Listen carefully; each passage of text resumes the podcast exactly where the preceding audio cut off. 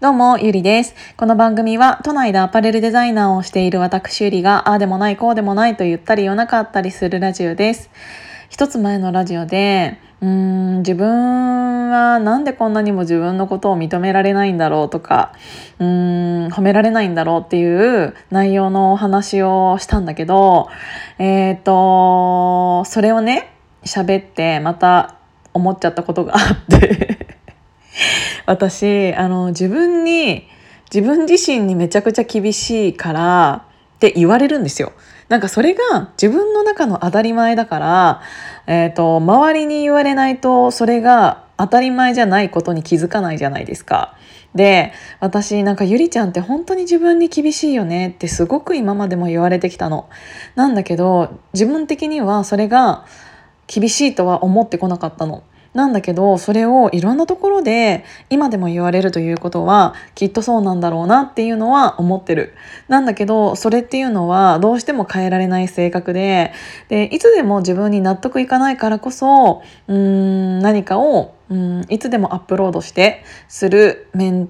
タルがあるのかもしれないんだけどうーんでもうん何て言うんだろうなそれをね人にも求めちゃってたんですよね昔。で自分がうーんどんなにうん何かを成し遂げたとしてもそれに満足できないからこそ自分の周りの人に対してもそうだったの。でこれもめちゃくちゃ言われるんだけどうんそれでも足りないと思ってるんだけどなんかすごい努力家だよねって言われるの。でも自分の中では全然努力が足りないって思ってるの。でも周りはそうに言ってくださる方っていうのが今までも結構いて。うんで、えっ、ー、と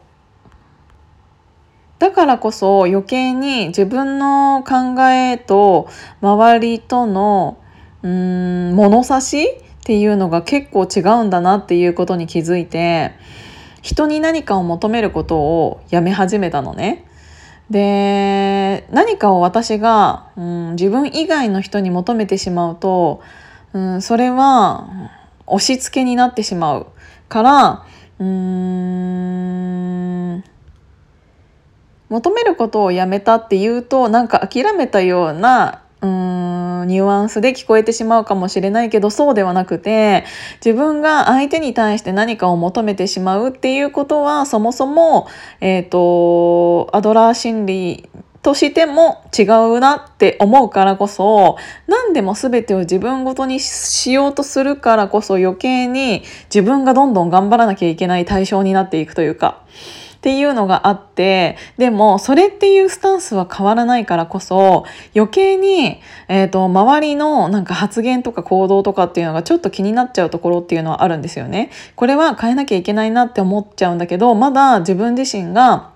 うーん精神的に、えーと、大人じゃないからこそ思ってしまうことっていうのがなんかあの夢語るんだったらちゃんとやれよって思うのでうん例えばなんだけどなんかこんなところにうちの妹を引き合いに出しちゃって申し訳ないんだけど。やっぱり姉妹だからで年齢的にも2つしか変わらないからね私はこうなりたいっていうのを、うん、いろいろ語った時があったのね。で、私はこういう人間になりたいし、えっ、ー、と、こういう、えっ、ー、と、未来にしていきたいからこそこういう施設を作りたい。だから私の夢はこれなんだっていうことを、えっ、ー、と、お互いね、いろいろ話した時があって。で、それって、うん口に出すとそれは私は夢で終わらせなくて目標にしたいと思うからそれに向かってうん努力するじゃないですか。なんだけどうーん何て言うんだろうな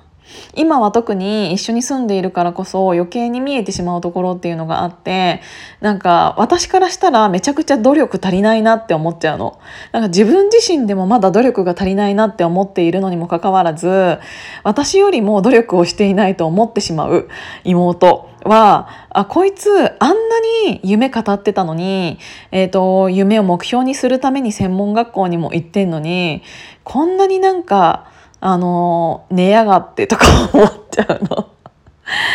なんて言うんだろうな。なんか目標語るんだったら、それなりにやれよって思っちゃうんだよね。でそれなりにやるっていう物差しってただ一人一人違うじゃないですか妹は妹なりに頑張ってるのかもしれないなのに傍から見るとそうではないって私が私の物差しで妹を私の物差しで妹を測ってしまうと,、えーと努力はしていないという判断になってしまう。なんか人それぞれ物差しっていうものが違うから、えーと、どっちの方が努力したとかしてないとかっていうのは判断できないのは分かってるの。分かってるんだけど、うん、なんか夢語るんだったらっていうかそんな中途半端な、うん、気持ちで夢語んなよってちょっと思っちゃうんだよね。で逆に語ったんだったらやることやれよって思っちゃう。なんかやっぱりうんと自分の大切な人が夢を語ってる姿ってすごくかっこいいと思うしででもすごくかっこいいと思うのってちゃんと語ったからにはそれなりのその人が努力をしていることを見えた時なんですよね。でなんかその見えなく本当に自分の前で何かを見えなかったとしてもなんか例えば久しぶりに話した時とかにその人のなんかリテラシーが成熟成熟しているかどうかっていうのって大体わかるじゃないですか。うん、なんだけどなんかそこに対してのなんか知識が全然なかったりとか会話のレベルがめちゃくちゃ低いとかえこれで頑張ってるって言ってんの？って思っちゃうことっていうのがすごく私はあって。なんかうんなんか別に比べられるものでもないしさっき言ったようにね。誰かと誰かを比べられるものでもないし、えーと比べるべきものでもないことは分かっているんだけどうんでもなんか私にそれ語るからにはやれよって思っちゃうんだよね。なんかそのそれをうん語っているのを例えば聞いている私からしたらその人のことが大事って思ったらその人がそこに向かうための、えーと、道筋私も何かできることがあるんだったらやりたいなって例えば思うかもしれないじゃないですか。ってなった時になんかあの努力している姿というかなんか勉強不足というかっていうのがなんかうん何て言うんだろう一緒に何かをうん目標をうん立て始めるとその人に何か求めてしまうものっていうのがどうしても出てきちゃうんだろうね。でもそれがいいことじゃないっていうのは分かってるんだけどうーんなんか言ったんだったらそれ以上にやれよっていうのが私が言いたかったこと。でもそうに思ってしまう自分っていうのは未熟未熟だなっていうのも、うん、同時に思うしっていうその人間的な何て言うんだろう。今私が言っていることってすごく矛盾していると思うんだけどどうしてもうんとなんかきっとそれを私がこうやって言っているということはうんと相手に何かを求めてしまっているんだろうなっていうのを思っちゃって。うんなんかそれがいいのか悪いのかも正直わからないしこのラジオの、うん、終着点 落としどころっていうのはぶっちゃけないんだけど、うん、なんか私の自分自身への厳しさっていうものが結構周りにも影響を与えてんのかなっていうのもすごく思ってうんだからなんかで、うん、そうだね。もうちょっとこれ以上喋るのは よかな。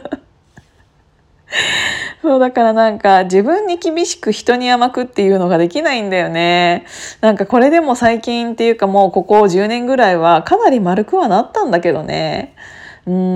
んただやっぱり努力の姿って、うん、時間だけじゃなくってやっぱり見えるじゃないですか。なんか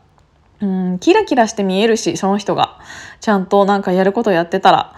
うん、だからなんかそういうオーラみたいなものが、うん、素敵な人にあき、うん、と一緒にこれからなんかいろいろやりたいなとかその人の近くにいっぱいいたいなって思うからなんかそうやってどんどん人を選んでいくんだろうなっていうのは思うの。なんか人を選ぶって言ったら言い方悪いかもしれないけど、えっ、ー、と選ぶべきだと思うんだよね。自分は自分の周りにいる人を選ぶべきだと思うからうんと言い方は悪いかもしれないけどそれってやっていかないとどんどん無駄な時間が増えちゃうなとも思うし。っていうなんか最近のモヤモヤを喋ってみました。今日も聞いていただいてありがとうございます。じゃあまたね。